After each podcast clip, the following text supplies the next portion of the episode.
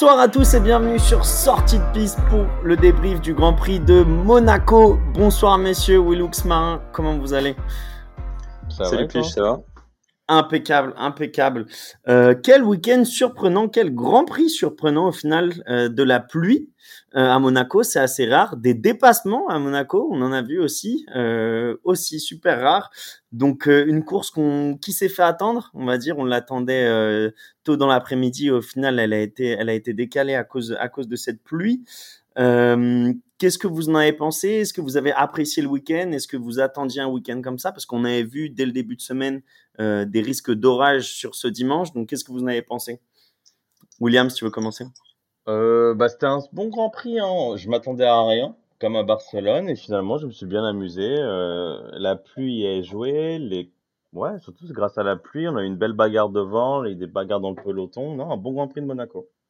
Ouais, moi j'ai bien apprécié aussi, euh, comme l'a dit Will, euh, souvent Monaco, euh, c'est impressionnant visuellement, mais un peu chiant niveau stratégie et, et, et, bagarre, etc. Et là, au contraire, on en a eu quelques-unes. Et effectivement, la pluie, moi j'ai juste eu peur au début, la pluie, qu'on ait un spa numéro bis, hein, comme l'année dernière, souvenez-vous, il y avait quasiment pas eu de course. Et bon, on va en revenir dessus sur la décision de la FIA et autres, mais j'ai eu un peu peur et au final, agréablement surpris.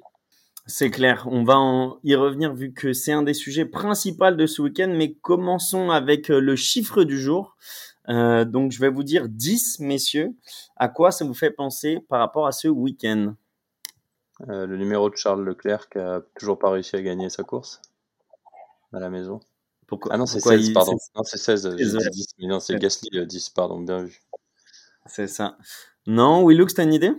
Oh, Aucune idée. T'as un indice? Sainz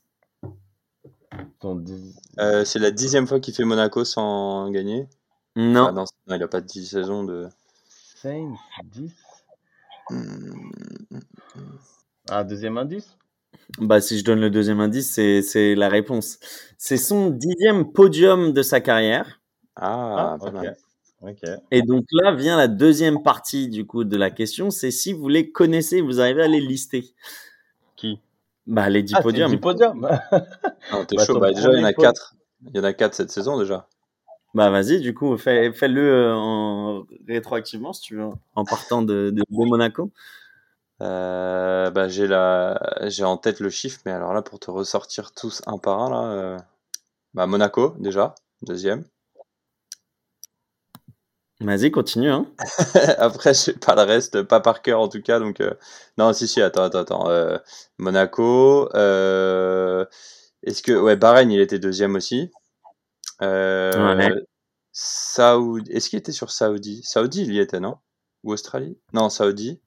Australie, il y était pas, parce que c'était Leclerc et il y avait Russell en troisième. Bahreïn, Saoudi, Monaco, ça fait trois cette saison. Il t'en manque un cette saison. Euh, bah, Miami. Il était troisième à Miami aussi. Exactement. Donc, ça fait quatre cette saison. Et ensuite, euh, Williams, tu en as d'autres, mais peut-être les, les années d'avant ou continue. Non, il y a Brésil. Il en a une au Brésil, c'est avec McLaren. Ah voilà, ça c'est son euh, premier podium, c'est son tout premier. tout premier podium, mais après euh, l'année dernière, il a dû en faire quelques-uns, mais je me rappelle pas. Il en fait un deuxième avec McLaren euh, à Monza en 2020, euh, l'année du Covid. Ok. Ah oui, parce que Gasly gagne, c'est vrai, c'est vrai, c'est vrai. Ah oui, il était après, derrière en plus. Et après, c'est que avec euh, des Ferrari, donc et c'est que l'an dernier, donc Monaco l'an dernier, il était déjà deuxième derrière Verstappen. en Hongrie, il finit troisième le jour où ou euh, comment s'appelle? Ocon gagne. En, à Sochi, il finit troisième et à Abu Dhabi, la dernière course de l'année, il finit aussi troisième. Donc voilà, son, dixième podium pour lui, qui rêvait d'une victoire, et même on, l'avait un peu pronostiqué la semaine dernière, on disait, on m'a dit Sainz, il va le faire, William, t'étais, étais pessimiste, et au final, il aurait peut-être pu passer une attaque vers la fin, mais ça s'est pas fait. En attendant, messieurs, on a eu un nouveau format euh, ce week-end. On, en avait parlé un peu euh, la semaine dernière euh, dans, dans, le débrief du précédent Grand Prix, avec des essais d'habitude qui commencent le jeudi et là, c'était passé au vendredi. Donc, qu'est-ce que vous pouvez me dire sur ce nouveau format Est-ce que vous avez eu des bons retours? Est-ce que même vous, vous l'avez apprécié? Marin, tu veux peut-être commencer? Bah, euh, Moi, je peux dire en tant que spectateur, ça change pas beaucoup parce que justement, ça s'aligne avec euh, tous les autres. Donc, euh, avec des essais le vendredi, la qualif le samedi et la course le dimanche. Donc, je t'avoue qu'en tant que spectateur, en plus à distance, ça change pas grand-chose. J'imagine par contre que les gens qui avaient l'habitude euh, d'aller dans la principauté à chaque fois pour le Grand Prix ou même euh, les habitants, eux, ça doit leur changer. On avait dit hein, qu'à l'époque, ça avait été fait justement pour, euh, pour mettre en avant le, le, jour férié et du coup que les gens puissent profiter du jour férié sans avoir le Grand Prix. mais voilà, je pense qu'à part pour les riverains, ça doit pas changer grand-chose. Et toi, William, tu nous parlais aussi de la pertinence d'avoir Monaco au, calendrier. Donc, entre cette pertinence et, le, nouveau format, qu'est-ce que tu en penses? Bah, Le nouveau format, comme dit Marin, ça change pas grand-chose. Après, là, sur le côté pertinence, c'est plus une question qu'il faudrait tous qu'on se pose. La semaine dernière, il y avait quand même pas mal de débats sur est-ce que Monaco devrait être au calendrier ou pas. Donc, c'est plus une question que j'ai. Qu'est-ce que vous en pensez? Est-ce que vous pensez que Monaco devrait être au calendrier? Moi, je pense que c'est un must. C'est un circuit qui est mythique, a toujours été à la Formule 1, au Grand Prix de Formule 1 depuis 1950 qui a même été en F1 avant même qu'il y ait un championnat du monde de F1 depuis les années 20, les années 30. Moi, c'est un circuit que j'adore, je trouve impressionnant. C'est vrai qu'on se fait un peu plus chier en course, mais il peut avoir un grand prix atypique sur une saison comme ça. Ça me dérange pas. Certains arrivent à le même à le comparer au 500 max d'Indianapolis qui était sur le même week-end. Bon, bah, c'est, forcément, c'est pas le même impact sur leur championnat respectif. Mais Monaco, ça reste Monaco. Alors, non, euh, moi, je pense c'est un, un, must et c'est quelque chose qui doit rester parce qu'au final, là, on a vu que ce week-end, on a eu plus de spectacles que sur les années précédentes. Euh, et surtout que là, on a vu quelques voitures se suivre de près. Même, enfin, le, le quatuor de tête à la fin, se tenait en quelques secondes. Donc, je pense que si on avait une vraie course, peut-être sans, sans eau, sans pluie, avec des pneus un peu plus euh, euh, compétent en fin de course, on aurait peut-être pu voir d'autres dépassements et plus spectaculaires ou d'autres tentatives qui auraient pu donner aussi d'autres peut-être drapeaux jaunes ou disqualifications. Euh, mais au final, peut-être faire quelques petites améliorations sur quelques petits virages. Euh, je suis pas ingénieur pour euh, pour dire sur lesquels, mais je pense qu'il faut le garder. Toi, Marin, t'en penses quoi? Euh, bah moi, je suis pas trop d'accord. Euh, en fait, je vous rejoins les deux sur deux, deux points. C'est-à-dire qu'en gros, moi, je pense qu'il faut pas le garder tel quel. C'est-à-dire que pour moi, il y a clairement des modifs à faire sur le tracé, même si évidemment, circuit urbain égale euh, difficile de faire euh, euh, des modifs énormes, hein, clairement. Mais il faut absolument le garder parce que c'est un circuit historique qui est là quasiment depuis le début, qu'il est mythique, que tout ce qui se passe autour du circuit en lui-même est, est, est, assez mythique. Et puis dans tous les cas, le, le circuit en lui-même est assez impressionnant. Quand vous regardez, regardez, je vous conseille de regarder une on-board euh, des pilotes, on voit, il les explique d'ailleurs, il dit sur les autres circuits, on a le temps de réfléchir, quel rapport on va faire, à quel moment on va, on va freiner et tout. Là, à Monaco, c'est que du flow, ça veut dire il faut être complètement en symbiose avec sa voiture, faire que du au feeling. Et euh, ça, pour le coup, c'est une démonstration de pilotage assez impressionnante.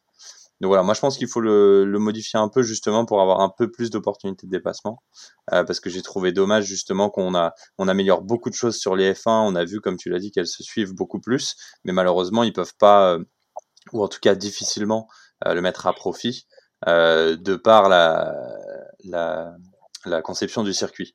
Euh, quitte parce que tu parles d'un circuit atypique, euh, en soi, la semaine prochaine, on a Azerbaïdjan. À Bakou, c'est aussi un circuit de rue. C'est toujours assez impressionnant, les circuits de rue. Et là, pour le coup, Bakou, ça a été fait. Euh, il y a quand même quelques opportunités assez intéressantes de dépassement euh, qui manquent euh, un tout petit peu à Monaco. Donc, moi, je pense qu'il manque juste un tout petit truc pour le, le rendre encore plus attrayant qu'il l'est déjà.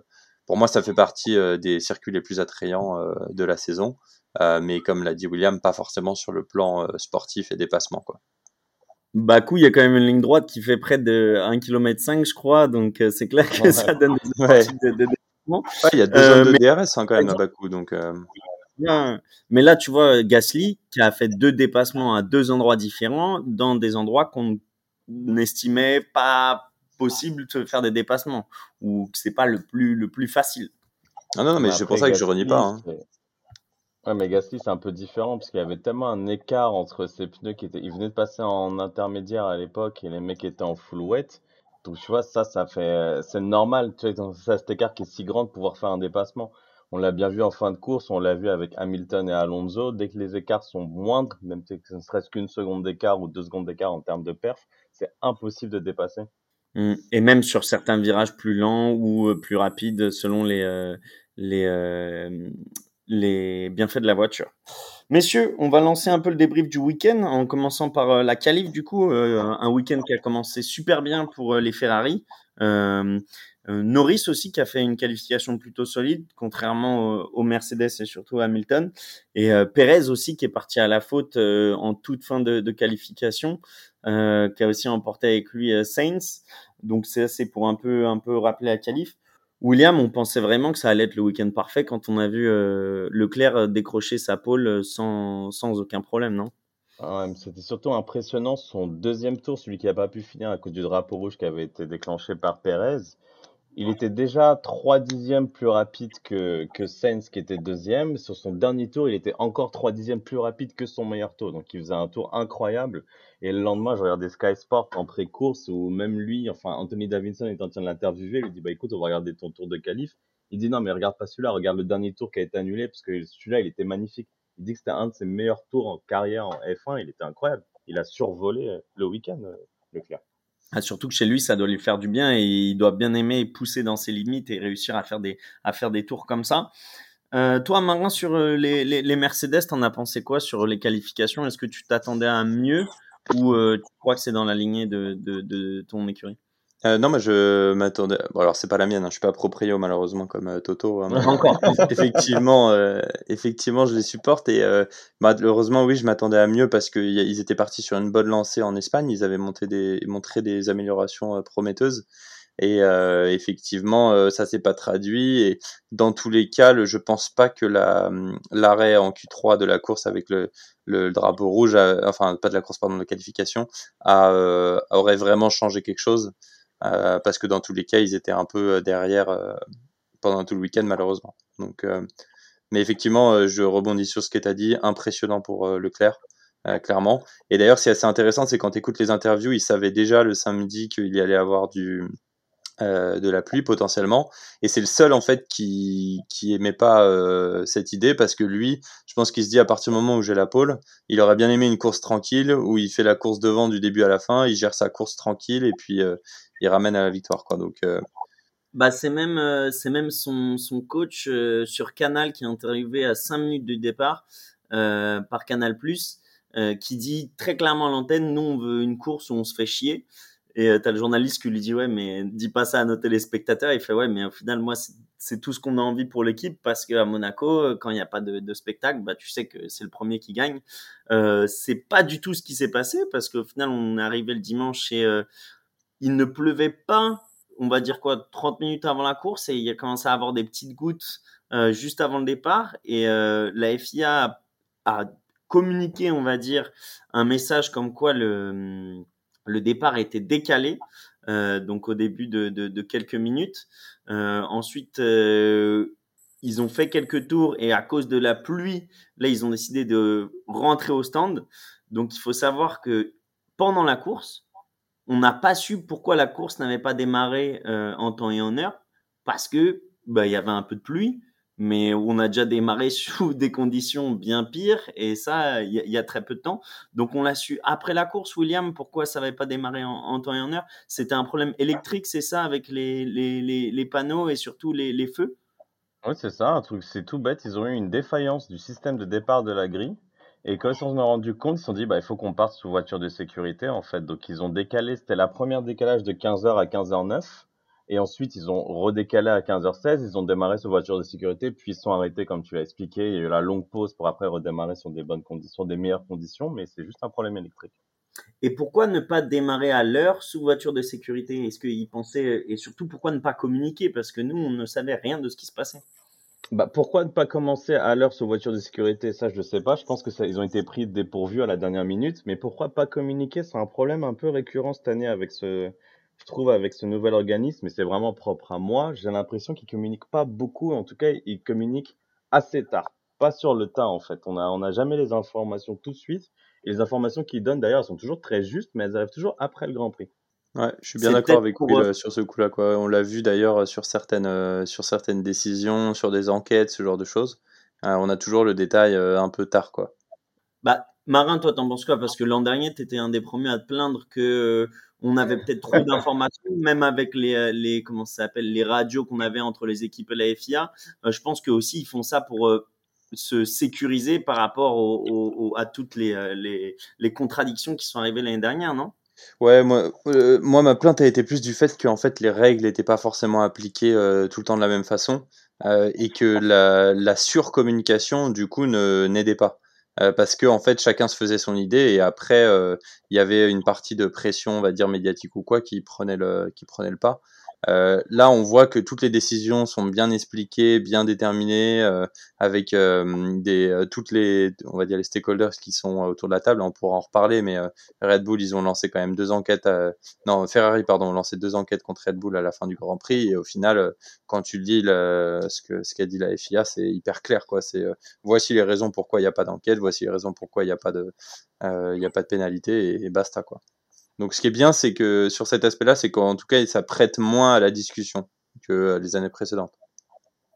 Mmh, c'est beaucoup plus clair, mais peut-être pas dans le bon timing au final. Euh, William, dernière question par rapport à ce départ. On s'arrête à cause de la pluie. Euh, on décide de reprendre du coup euh, vers, je crois, c'était 16h et quelques, 16h15, je crois, une heure un peu plus après le, le premier départ. là, le problème électrique n'était toujours pas résolu. On pouvait pas faire un départ arrêté à ce moment-là?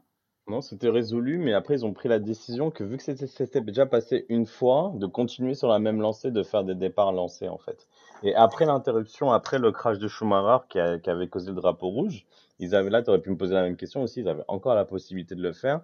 Là, ils avaient décidé, non, on a déjà fait deux départs lancés, on continue sur des départs lancés, et là, le petit point qui se rajoutait, c'était que les, en fait, la piste avait séché sur la ligne, euh, sur le côté gauche de la piste quand tu arrives sur le premier virage avait complètement séché avec les voitures et la partie droite était encore mouillée. Donc ils se sont dit qu'il pouvait aussi avoir un désavantage de commencer à faire des départs lancés pour les mecs qui étaient à côté droit de la piste. Donc ils se sont dit on continue les départs lancés jusqu'au bout, on évite que s'il y a encore un problème électrique, qu'on ça ne tombe pas dessus et que voilà. Très clair, très clair. Euh, messieurs, ça fait plus d'un quart d'heure qu'on débrief et on n'a même pas parlé du vainqueur de ce week-end, euh, Pérez, du coup, le troisième, la troisième victoire en carrière pour lui à Monaco. Euh, on l'a vu super ému au moment du podium. On sait que on en a beaucoup parlé, c'est le fidèle serviteur de Verstappen. Moi, ça m'a fait super plaisir de le voir gagner, même si j'aurais peut-être voulu pour Leclerc que, que ça se finisse un peu mieux pour lui. Mais en tout cas, super belle performance, super stratégie pour lui.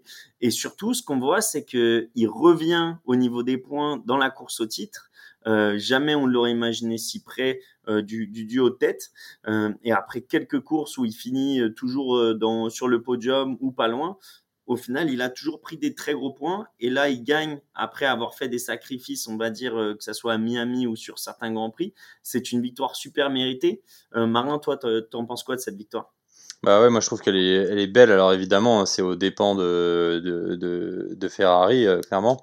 Mais euh, elle est très belle. En fait, euh, en termes de stratégie, ils ont très très bien géré Red Bull. Ils ont été assez impressionnants. Ils ont fait le bon call justement pour Perez au bon moment. Et puis après, bah, on sait que Monaco, c'est un circuit qui est très très dangereux. C'est-à-dire que, on l'a vu avec l'accident de Schumacher, tu te décales de 2 cm, tu te retrouves dans le mur. donc à partir du moment où il était en tête, il fallait qu'il il fallait qu'il gère jusqu'au bout, donc euh, il a vraiment mérité sa victoire.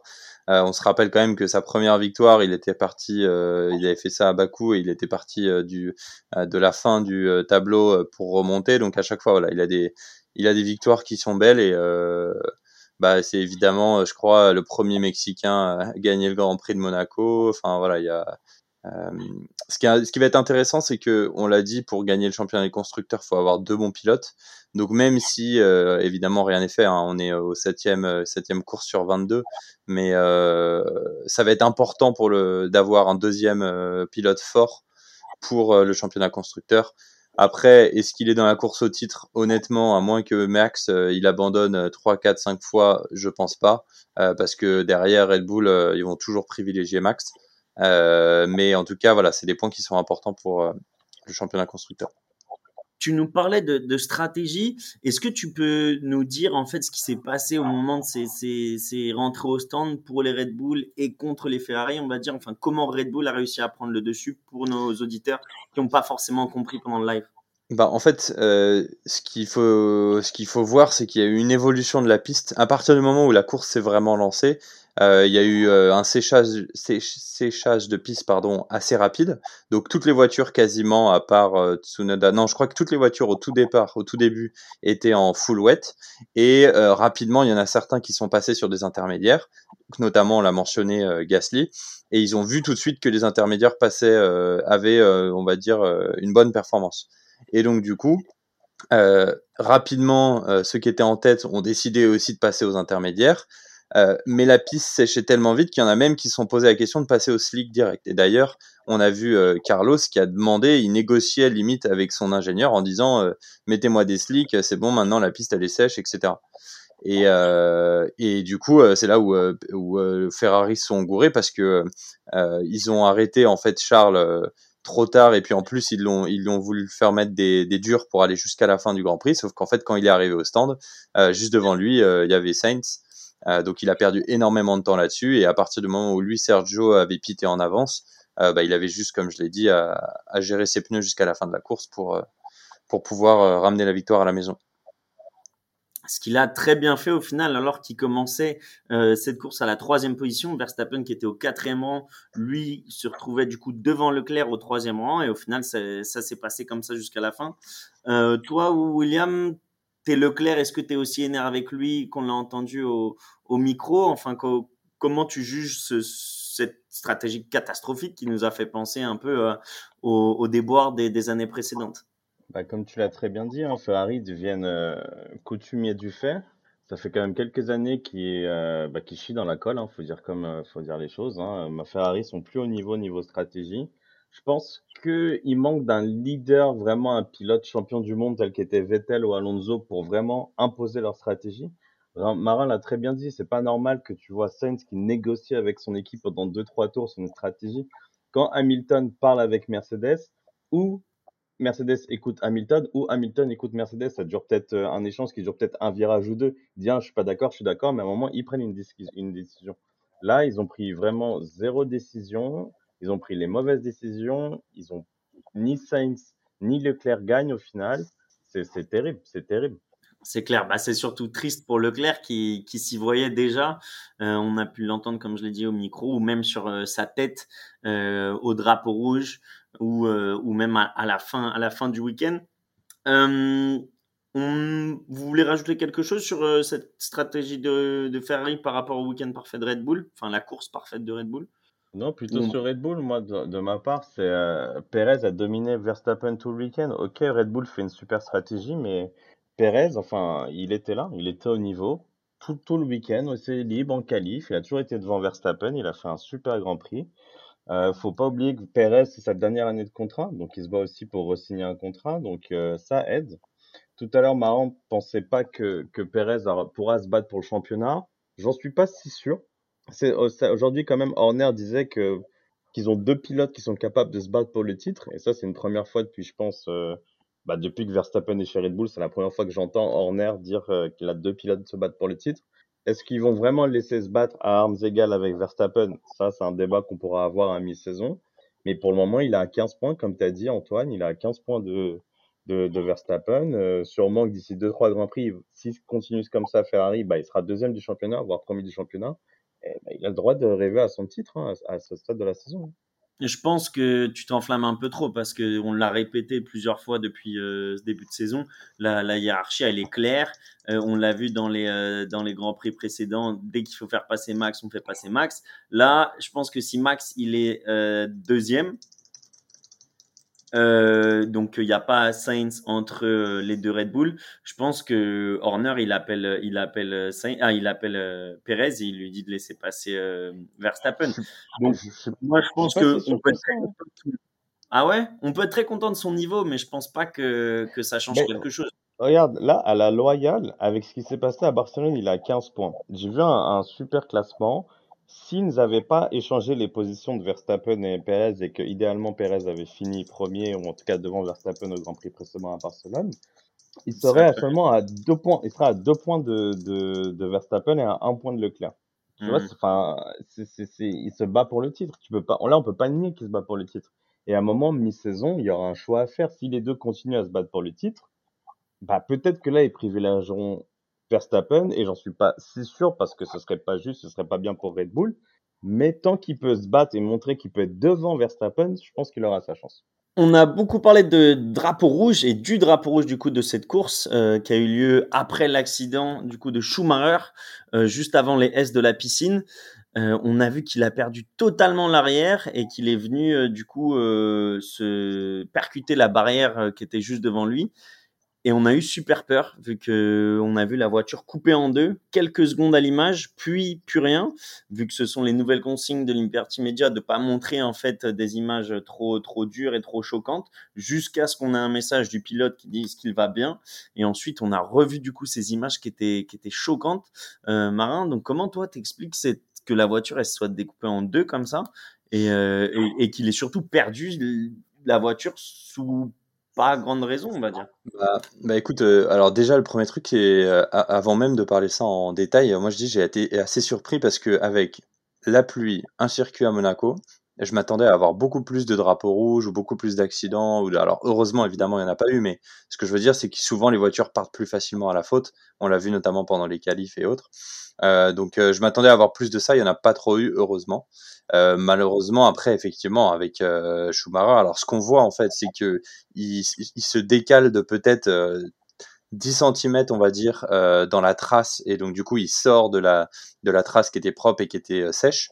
Et il se retrouve dans le mouillé, et c'est à ce moment-là que du coup, il perd complètement l'arrière.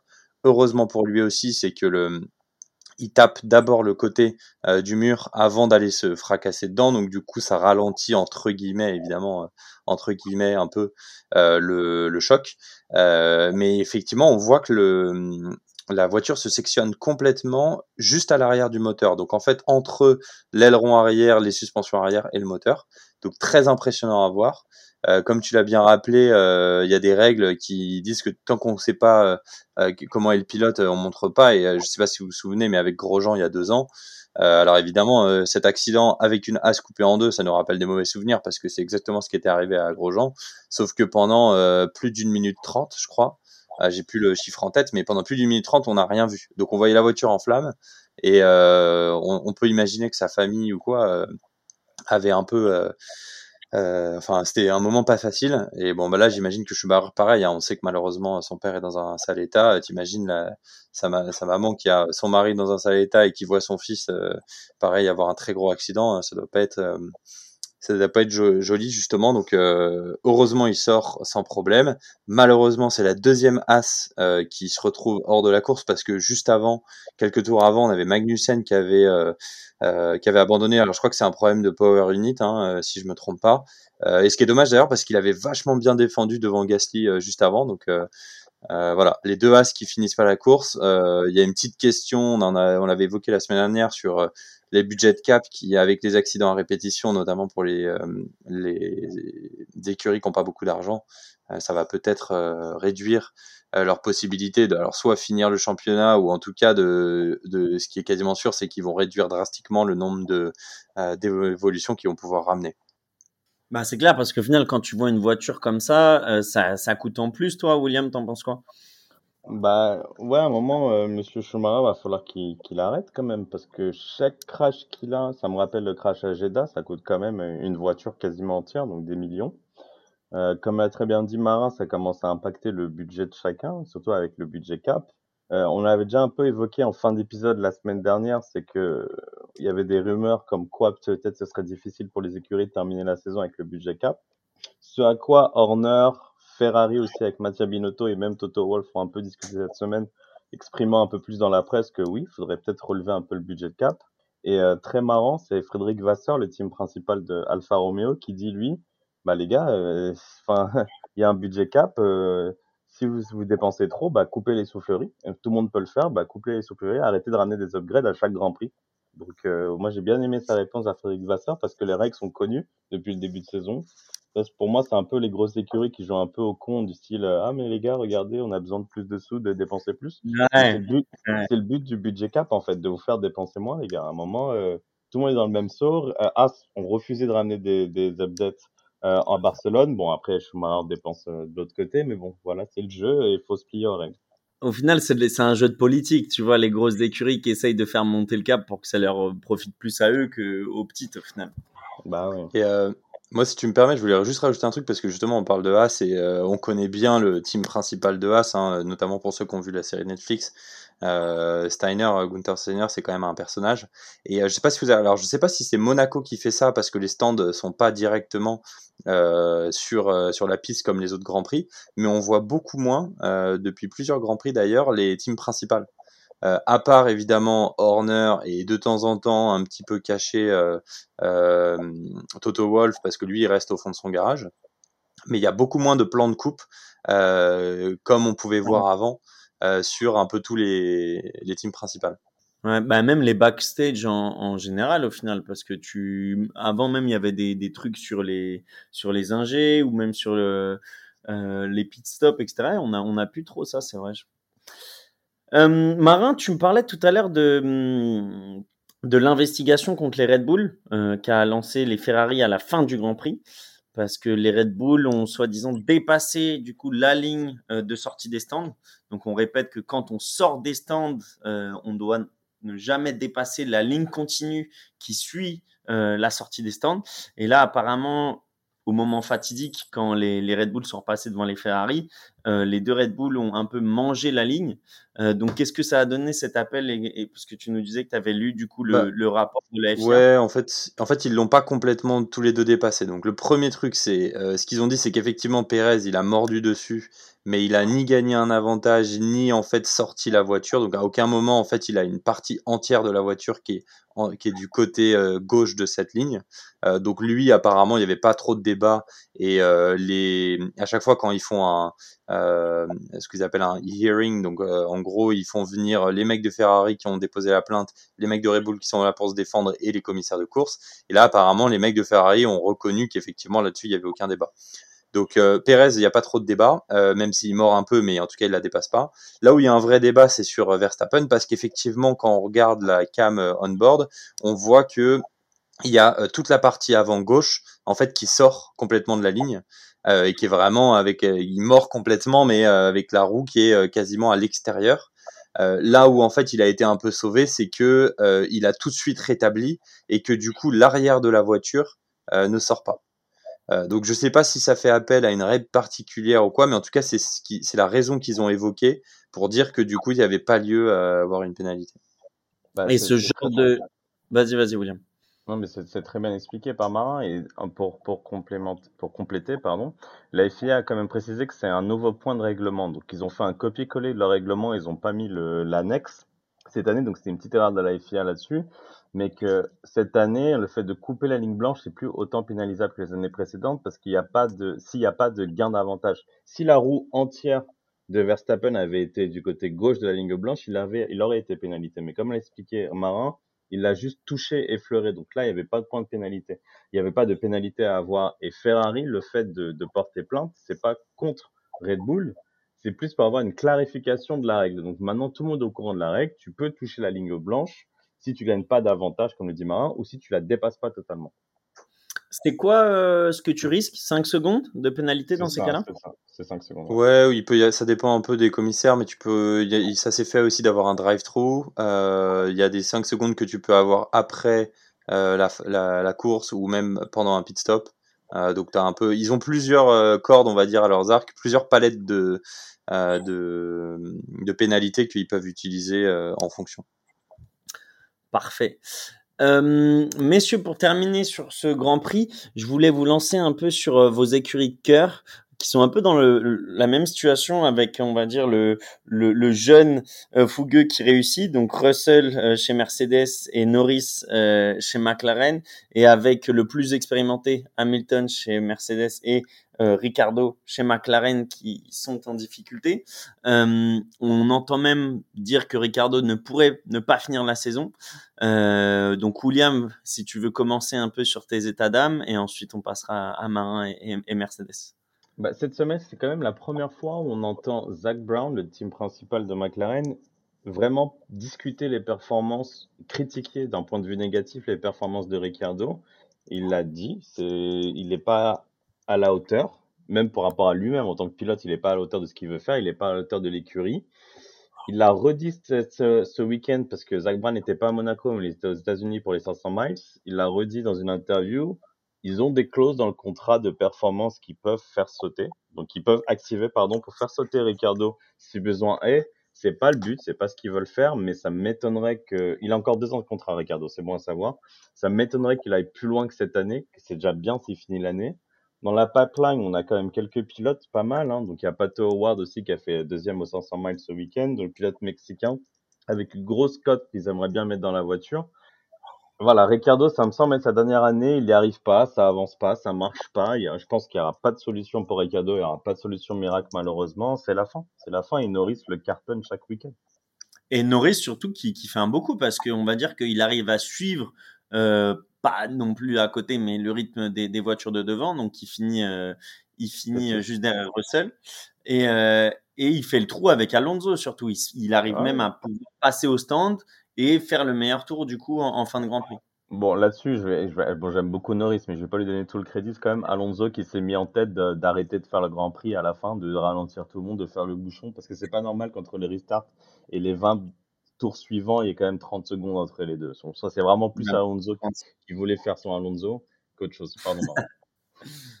et après, euh, je pense pas que Ricardo soit à risque euh, avant la fin de la saison. C'est juste qu'effectivement, comme a dit William, euh, ça risque d'être compliqué pour que il puisse renouveler. Donc après, est-ce que ça laisse des places à des personnes comme Gasly ou justement, comme tu l'as mentionné, des... il y a beaucoup de pilotes dans l'équipe McLaren, même dans les différentes catégories.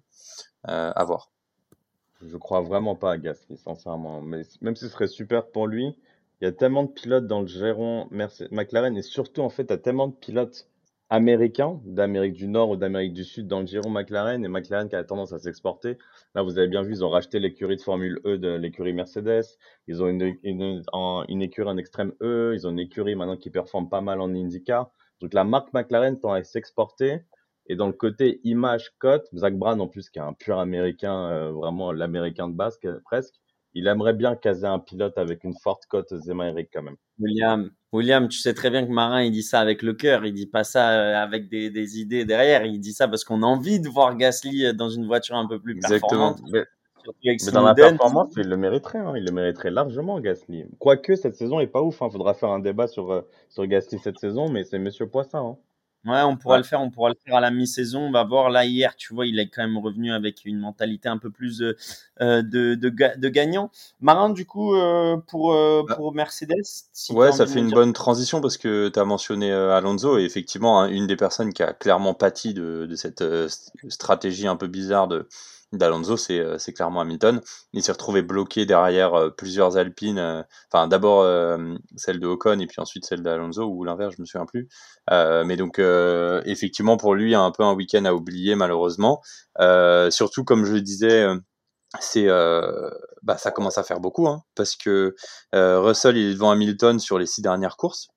sur les qualifications, il est meilleur que lui. Donc non, c'est euh, ça fait un peu peur. Euh, après, voilà, on sait qu'Hamilton, c'est euh, un des plus grands pilotes, voire le plus grand pilote de Formule 1 qui a jamais existé. Donc, je me fais pas trop de soucis pour lui. comme j'ai dit, j'avais juste été déçu parce qu'il y avait beaucoup d'attentes après ce qu'on avait vu à Barcelone, qui était prometteur. un petit peu poissard sur certains coups. voilà. Bon, on va voir comment comment ça se déroule sur les sur les prochaines courses. Alors, sur le point, quand même, je, je vais apporter un tout petit peu de nuance sur la performance de Russell par rapport à Hamilton. Ross Brown a déclaré, quand même, Ross Brown qui a toujours pas mal de, de contacts chez Mercedes, a quand même déclaré qu'a priori, et de toute façon, on ne saura jamais vraiment la vérité, depuis le début de la saison, Hamilton se focaliserait beaucoup plus sur le développement de la voiture, donc essayer des réglages un peu de tous les sens, parfois des réglages totalement dégueulasses comme à Jeddah, pour essayer de faire avancer la voiture. Et donc, c'est pour ça qu'à Barcelone aussi, ça a beaucoup bien fonctionné. C'est que par hasard, il serait tombé sur des super réglages en course qui ne marchaient pas en qualif, qui marchait en course. Donc, a priori, il se pousserait, pousserait, pousserait, pousserait pour essayer ramener des données, faire avancer le développement de la voiture, alors que Russell, lui, se focaliserait beaucoup plus sur sa performance en course, a priori. C'est des oui-dire, on ne saura jamais forcément totalement la vérité, mais c'est ce que dit quand même à déclarer Rose Brown, et je pense que, enfin, voilà, c'est Rose Brown quand même. We keep pushing, we keep pushing, guys. il me fait trop rire, Hamilton. Il est, il est trop dans cette optique-là, donc ça, ça m'étonnerait pas que qu'au final il fasse ça, mais dans quel, dans quel intérêt? Parce que c'est pas du tout dans son intérêt à lui, quoi. Bien Donc, sûr, euh, avant ça. Pardon, c'est totalement dans son intérêt. Enfin, il veut pas avoir une poubelle euh, pendant les deux, trois prochaines années. C'est dans son intérêt de développer la voiture à long terme, court terme. Hamilton qui fasse P3, P4, P5, il en a rien à faire, faut être honnête. Hein. Ça, c'est pour Russell, sa cause, ça lui va. Faire des 5. Hamilton, cette fois champion du monde, qui finisse deuxième, troisième, quatrième, il en a rien à faire, sincèrement. Ah ouais, tu penses? Et tu, tu- parce que on en a beaucoup parlé du contrat d'Hamilton, etc. Toi, tu penses qu'il se voit encore dans le long terme? Parce que moi, tu vois, je pensais vraiment qu'il allait pour le huitième titre et basta quoi. Bah oui, bah donc pour avoir ce huitième titre, faut que tu développes la voiture. Si tu l'as pas cette année, c'est mort. Donc tu as maximum peut-être une année, surtout si tu te projettes pas à long terme. Donc il a tout intérêt à développer la voiture au maximum cette année pour avoir une bombe l'année prochaine, plutôt qu'essayer de se battre pour faire des P3, P2, P4 et faire les mêmes types de résultats l'année prochaine et pas avoir son huitième titre. Mais quand tu me disais long terme, tu vois, moi, je le voyais euh, trois ans quoi. Ok. Euh, parfait, messieurs. Est-ce que vous voulez parler d'autre chose? Euh, La pénalité d'Ocon, le comportement de Latifi, avant de parler de de l'Azerbaïdjan qui nous attend dans deux semaines? Bah, Ocon, ça te fait juste une petite transition parce qu'il faut peut-être expliquer aux gens qui nous écoutent, mais euh, le, euh, en fait, à un moment, euh, au, début euh, du, Grand Prix, Hamilton essaye de dépasser Ocon, et d'ailleurs, il finit pas complètement son dépassement. Et Ocon, lui, bah, il prend la corde du virage forcément, et du coup, il finit par se toucher, ce qui d'ailleurs, on a vu, hein, a endommagé l'aileron de Hamilton pendant, pour le reste de la course. Et bah, il s'est pris 5 secondes, donc en fait il arrive 9ème au drapeau à damier et il se retrouve 12ème, euh, donc ce qui est un peu dur à avaler pour lui, j'imagine. Euh, et clairement, les gens disaient qu'effectivement ça aurait dû être un, incident de course. On a vu beaucoup, euh, d'ailleurs, la FIA déclarer des, des incidents de course euh, lors des dernières euh, touches, donc c'était surprenant. Enfin, moi j'ai trouvé en tout cas surprenant de la FIA euh, de mettre une pénalité euh, à Ocon. Enfin, Ocon, quand même, qui dit après la course, pour moi, il fait la déclaration du week-end. Sur cet incident, il dit Apparemment, nous nous sommes tous mis d'accord avec le GPDA, l'association des pilotes, pour dire que dès qu'un aileron avant se retrouve au même niveau du pneu arrière, il doit y avoir assez d'espace. Et c'est pour ça qu'il a été pénalisé. Il dit, mais je me rappelle pas du tout qu'on ait décidé ça. Voilà, du Ocon dans le texte. Donc, euh, j'ai adoré sa justification. Donc, a priori, il a été pénalisé comme un. Enfin, pour moi, c'est dur aussi, mais a priori, ils se sont tous mis d'accord que si un pilote est à hauteur, faut pas fermer la porte. Bon, bah, écoute, euh, c'est fait, c'est fait, quoi. Ouais. Messieurs, juste un petit rappel du coup sur le classement des pilotes avant de passer euh, à Bakou et à l'Azerbaïdjan dans deux semaines. Euh, Verstappen 125 points devant Charles Leclerc 116 points et Sergio Pérez du coup qui monte sur le, le, la troisième marche du podium 110 points, enfin qui était déjà pardon, mais qui consolide du coup la troisième marche euh, 110 points et ensuite c'est Russell qui est un peu plus loin avec 84 points et Sainz juste derrière 83.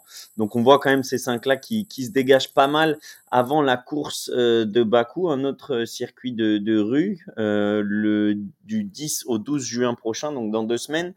Euh, est-ce qu'on aura toujours autant de spectacles? Est-ce qu'on peut en attendre autant que l'an dernier? Qui est-ce que vous voyez sur le podium? Euh, William? Alors moi, je dis victoire Mercedes. Voilà, j'ai lancé.